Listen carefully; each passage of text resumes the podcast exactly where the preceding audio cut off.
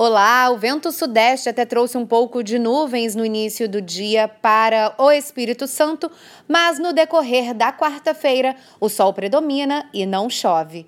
Veja mais detalhes na programação da TV Vitória.